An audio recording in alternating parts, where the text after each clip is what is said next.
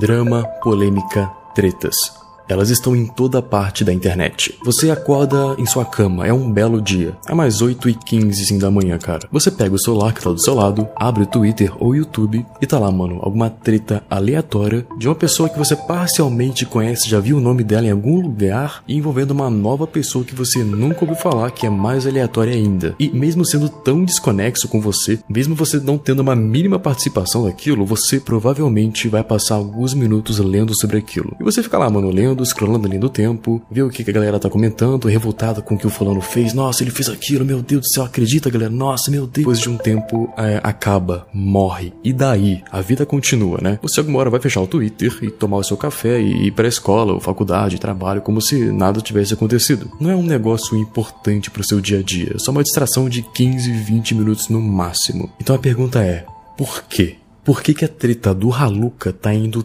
tão longe. Pelo menos é o que parece para você, eu tenho certeza. Mano, pega aí, por exemplo, a gente teve a treta do, do Monark. Ele já falou muita besteira, ele foi banido do Twitter e Instagram e exilado pelo governo para um lado da internet obscuro. Foi muito mais intenso, mas eu tenho certeza que você sentiu que passou é, muito rápido. Alguns de vocês nem lembram ou podem nem saber o que aconteceu. Uma outra treta, cara, foi a do David Jones, foi bem recente também, que foi muito grande também, em que vários canais falaram sobre a falsa nostalgia do David Jones, que ele falava que tinha jogado vários jogos na época lá de criança, mas ele não lembra de nada de coisas básicas do jogo que ele jogou. E o próprio David Jones também fez uma resposta, atingiu a bolha nerd da internet que é imensa e mesmo assim já acabou.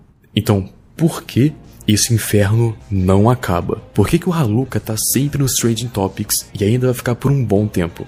E a resposta é simples, cara. Essa treta, ela foi propositalmente moldada para render o máximo possível. É, é, literalmente a treta perfeita. Eu vou explicar. Tá, a gente pode dividir os tópicos da treta em seis. Primeiro, gatilho.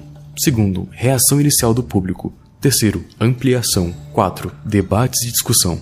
Cinco, sensacionalismo e extremismo. 6. Resolução e desinteresse. Tá, ó, seguinte, eu não vou explicar detalhadamente, falar sobre a treta, porque se você tá vendo esse vídeo, você já deve saber o que, que tá acontecendo, né? Eu só quero mais falar do fenômeno que tá sendo isso aqui, mano, que é um marco na história de conflitos do YouTube Brasil. A treta começou quando Haluka fez um vídeo sobre o Jean L, induzindo as pessoas a acreditarem que ele é uma pessoa assediadora e tóxica. Não importa se ele é ou não, eu não sei, tá? Mas ele fez. E o Jean fez o vídeo resposta mostrando provas de que tudo foi manipulado. E esse foi o gatilho, a fase 1. É uma reviravolta que despertou uma certa surpresa nas pessoas e fez com que tudo se iniciasse. Foi inclusive o jeito que eu descobri isso aqui tudo, cara. E é um assunto interessante pra internet, não é o, ah, o David Jones errando o nome do personagem do Resident Evil. Não, mano. Na visão da internet, né, é uma pessoa com o coração mais frio do mundo manipulando uma pessoa inocente. Pelo menos foi o que a internet recebeu de informação. E aí, esse gatilho inicial nos leva pra fase 2, a reação inicial. A esmagadora maioria da internet ficou do lado do Jean L. Viram vários vídeos de várias pessoas e chegaram a quase a uma unanimidade, se não uma unanimidade. Ok, o Haluka não presta,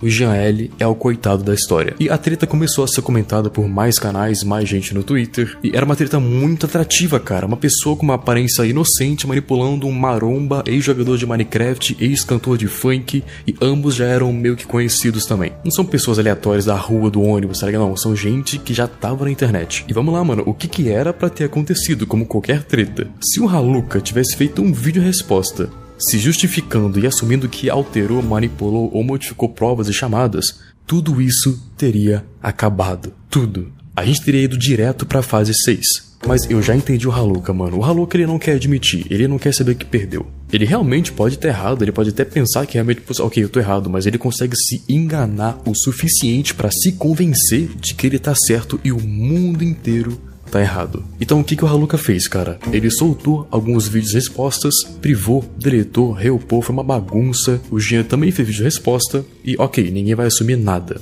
Quem tá certo aqui, quem que tá errado. A treta ela foi começando a ficar confusa, cara. Já não tava nem tão legal assim, tava só tipo um montão de vídeo aleatório, ninguém tava entendendo nada. Eles só estavam se respondendo, não estavam querendo agradar o público, tá ligado? E foi aí que a internet começou a implorar pra galera fazer vídeo sobre, em especial o Digo, explicando tudo que rolou. Que foi um esporro com a mão fechada e tudo mastigadinho, passivo-agressivo, resumo de 40 minutos de tudo o que rolou. E na análise do Digo, e também na análise da da internet em geral, o Haluka, ele errou. Feio. É, foi um vídeo bem produzido, a treta é interessante, foi expandindo muito, chegando agora na fase 3, a ampliação. Pessoas reagindo ao vídeo, memes no Twitter, edits no TikTok, a bolha estourou. Tava todo mundo comentando, até quem você nunca imaginaria quem comentaria. E aí, mano, a treta virou tipo um basicamente um novo escapismo, que é algo muito valioso para o usuário da internet. Não é só escapismo da vida monótona, problemas do, do dia a dia, mas as pessoas estavam precisando de uma nova distração, mano, alguma coisa para tipo dar aquele ânimo, tá ligado?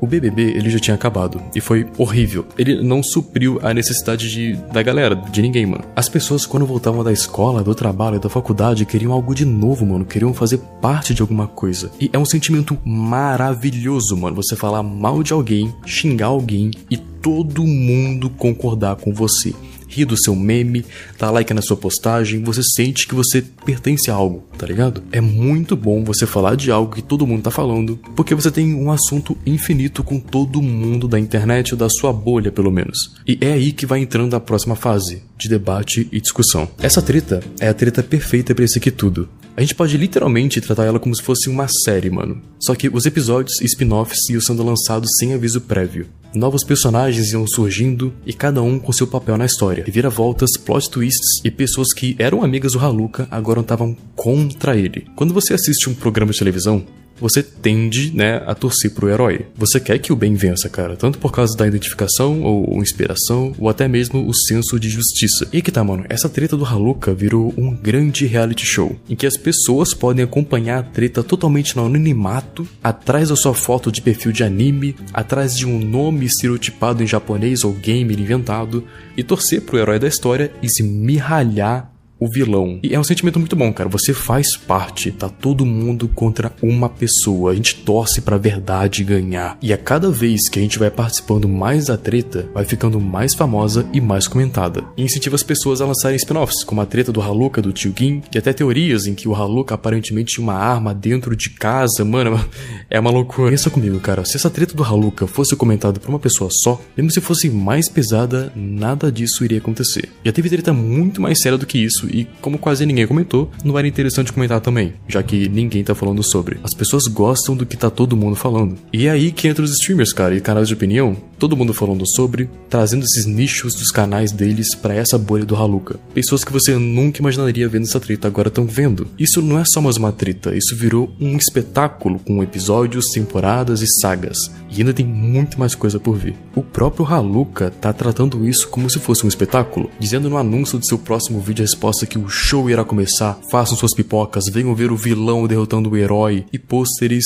anunciando o próximo episódio. É bait pra caramba. Mentirão pra gente, cara. Eu vou esperar. Vai que, vai que atrasa um pouquinho. Ok, normal atrasar. Mano, Seis dos. Nem ferrando, nem ferrando, nem ferrando. Mano, nem ferrando, cara. A maioria das pessoas deixou de se importar com os integrantes da treta. Eles só querem ver o que vai acontecer. Eles querem ver o Digo amassando o Haluka na porrada virtual. O Haluka é o vilão que nunca desiste, ele não vai citar que perdeu, e o público já sabe que ele perdeu, mas quer ver quanto ele vai se humilhar e quanto ele vai aguentar até ele aceitar. E a galera vai rir e muito no final. Então é uma porradaria infinita de um lado só, tá ligado? É quase um, é quase um gore, é um gore isso aqui. Chega a ser desumano ver o quão longe a Luca vai, confia em si mesmo quando ninguém mais confia. Inclusive, mano, a treta saiu da internet e começou a atingir a vida real dos jovens, mano. Jogou até na escola das pessoas. E é o mesmo sentimento, cara, da necessidade de se sentir incluído em algum grupo que fala de uma coisa e todo mundo concorda. Então vocês agora fazem parte de algo maior. O ser humano adora isso, cara. As pessoas da escola, que não tinham ideia do que estava acontecendo, tiveram uma necessidade de identidade, senso de pertencimento que a obrigaram a acompanhar a treta pra ter o que falar. E agora a gente chega no que mais me marcou nessa treta toda e o que tá mantendo a treta em pé, basicamente, que é o sensacionalismo e extremismo, a quinta fase. O Haluka, ele basicamente viu o público.